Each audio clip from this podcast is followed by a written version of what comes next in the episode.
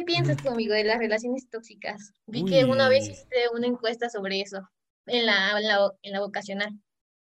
de las, este, de mi encuesta, de mi encuesta que fui a hacer.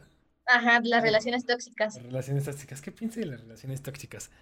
Em, uy, es súper interesante e, ese tema. Las relaciones tóxicas, más que nada, pues hacen reflejar que perfectamente no nos conocemos a nosotros mismos, ¿no? O sea, de cierta forma. Codependiente de, de la otra persona, ¿no? Exactamente, creo que no, no, no aprendes esa parte de la vida que es la de eh, que tenemos que aprender a vivir solos, ¿no? Creo que las relaciones tóxicas son aquellas personas que dependen que de, de, su pareja, de, otra persona, y en cierta forma sienten el miedo. Yo siento que es un miedo. Es un miedo que realmente ni siquiera saben demostrarlo como miedo. ¿Sí me explico? O sea. Lo muestro como enojo, ¿no? Muchas veces. Como si fuera enojo, como si fuera. Estoy emputadísimo porque siento miedo de perderte. ¿Sí me explico? O sea, cuando supongamos tú tienes miedo así como de, oye, tengo miedo, no sé, me abrazas al ver esta película, ese es un miedo que tú en cierta forma te representas y, pides ayuda para poder solventarte, ¿no? Pero en, este miedo de las relaciones tóxicas, de perder a las personas, la gente se, parece que se, se emperra, ¿no? Y trata de buscar soluciones erróneas para no perder a esa persona. Pero ¿qué es lo único que hacen estas relaciones tóxicas? Pues te van a hacer perder a la persona, ¿no? Em, dependiendo también con qué tipo de personas te estás relacionando, ¿no? Si es una persona que también no sabe lo que quiere, no se conoce muy bien, si también la agarras en curva, evidentemente a pesar de que tú seas tóxica, pues yo siento que no se va a dar cuenta el güey y, creo que te va a seguir haciendo caso. Pero si te vas a, te apuesto que si una tóxica se topara con una persona estable emocionalmente, que sabe vivir solo, que sabe lo que quiere, a la, a la primera muestra de que le des tú de tu inseguridad, de tu miedo y la forma en la que representas tu miedo, este, evidentemente, pues, pues te va a dejar, ¿no? Yo creo que también las relaciones tóxicas es como eh, una relación de ficción, algo que, algo que no existe, porque, bueno, yo creo que tú estás en una relación tóxica por cuando te haces eh, codependiente de la otra persona, pero porque, porque tienes la mentalidad de que van a estar siempre juntos y que, eh, no sé, vivieron felices por siempre con sus mil hijos y una, no sé, yo, yo siento que las relaciones tóxicas son relaciones de ficción porque vives, en, vives eh, realmente en, en, un futuro que tú solito, que tú solito este, ilusionaste con la otra persona y cuando eh, eso se está a punto de romperse, eh, pues te desilusionas, ¿no? Como que todo tu mundo se viene abajo. Entonces, pues yo...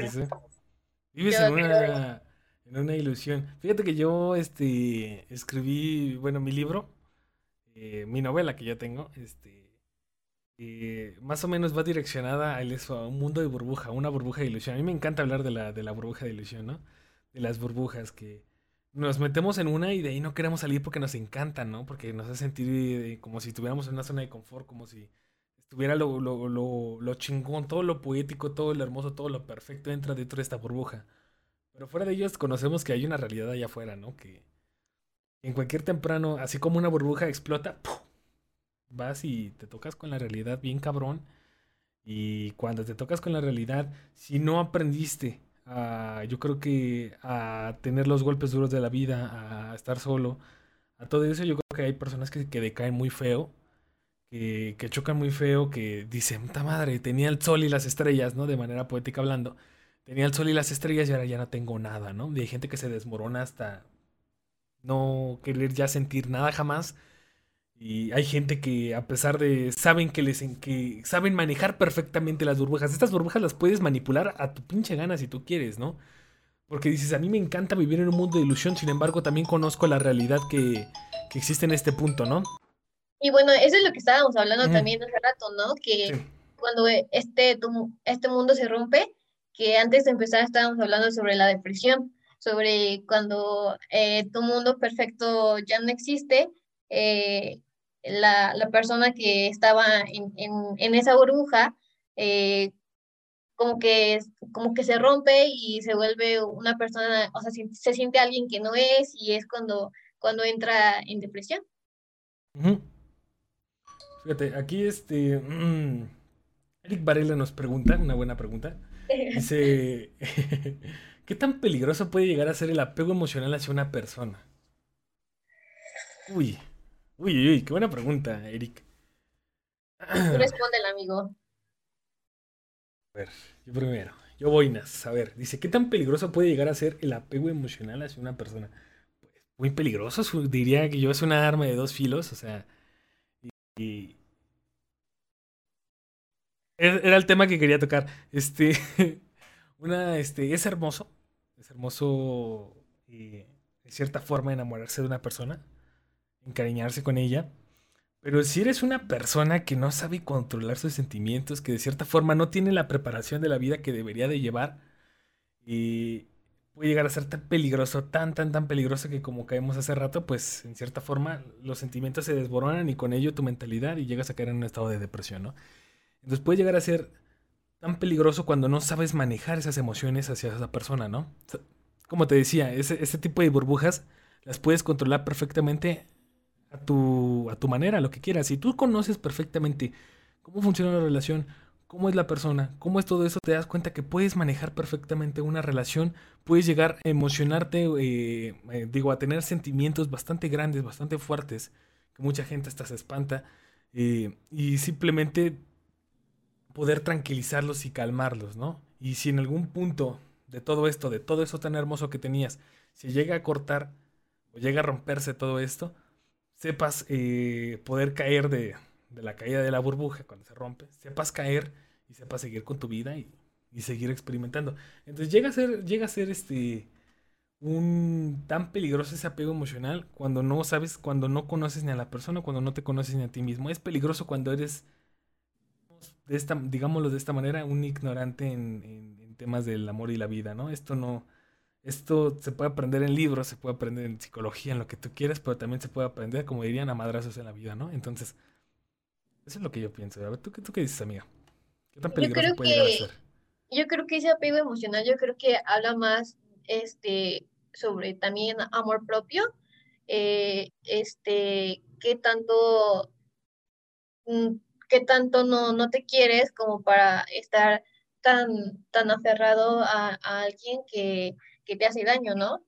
Eh, yo pienso que tiene que, que tiene que ver más sobre amor propio y, tenemos que empezar a trabajar en eso cuando, eh, pues tú mismo, o sea, yo creo que cuando te das cuenta de que estás apegado a una persona y que es algo que, malo, creo que es un paso porque ya lo estás viendo, o sea, ya no estás como, eh, tú, tú ya estás viendo que, que está mal y eh, yo creo que, es que estamos viendo como según bien psicólogos, ¿no?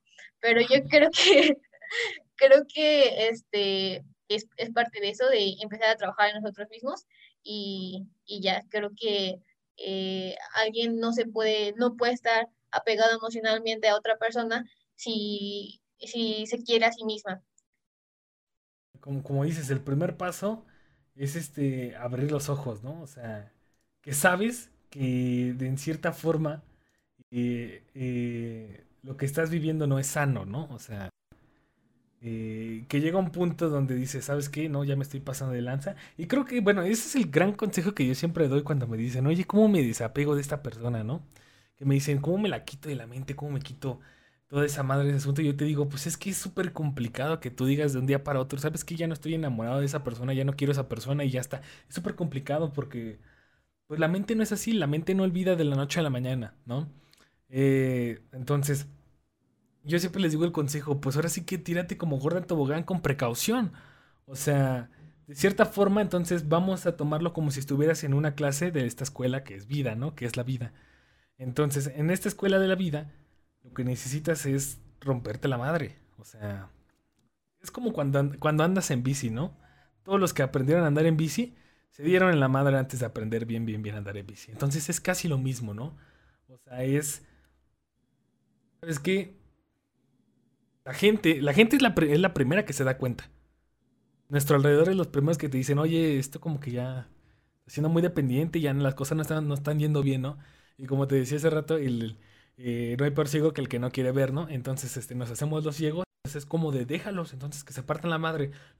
Yo diría que tu única, a lo mejor, el único cuidado que podemos tener como amigo tal vez no es evitar que se enamore, pero sí es evitar que se rompa de más la madre, ¿no? O sea, es como andar en bici, ¿no?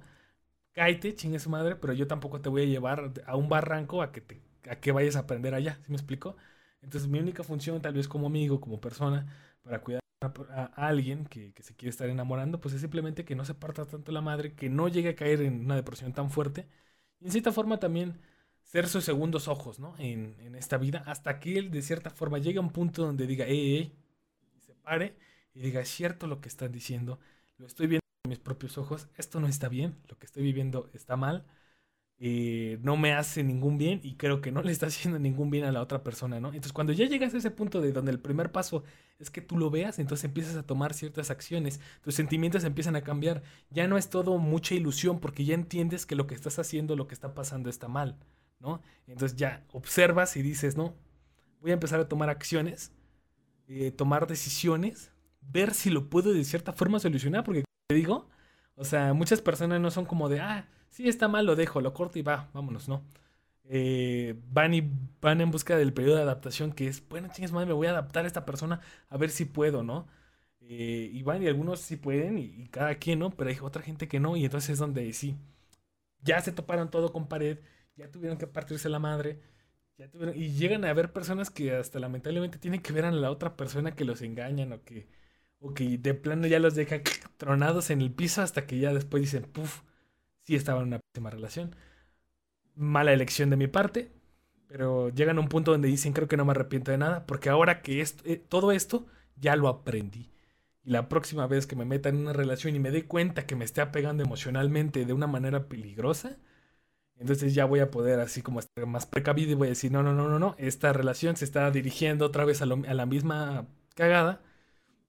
Y ahora puedo decir, no, ¿sabes qué? Oye, nos estamos siendo muy dependientes de los, del otro. Vamos Te alejas. ajá, vamos a alejarnos, vamos a movernos, vamos a hacer algo. Y si no, ahora sí creo que estamos a justo tiempo de poder separarnos, seguir con nuestras vidas y no caer otra vez en tristezas. Bastante si es donde te das cuenta que las relaciones y toda esa experiencia, todas esas madrizas de la vida, esos golpes, que ni siquiera tuviste que leer en un libro, los aprendes así diariamente y entonces ahí es donde viene la, la experiencia, ¿no?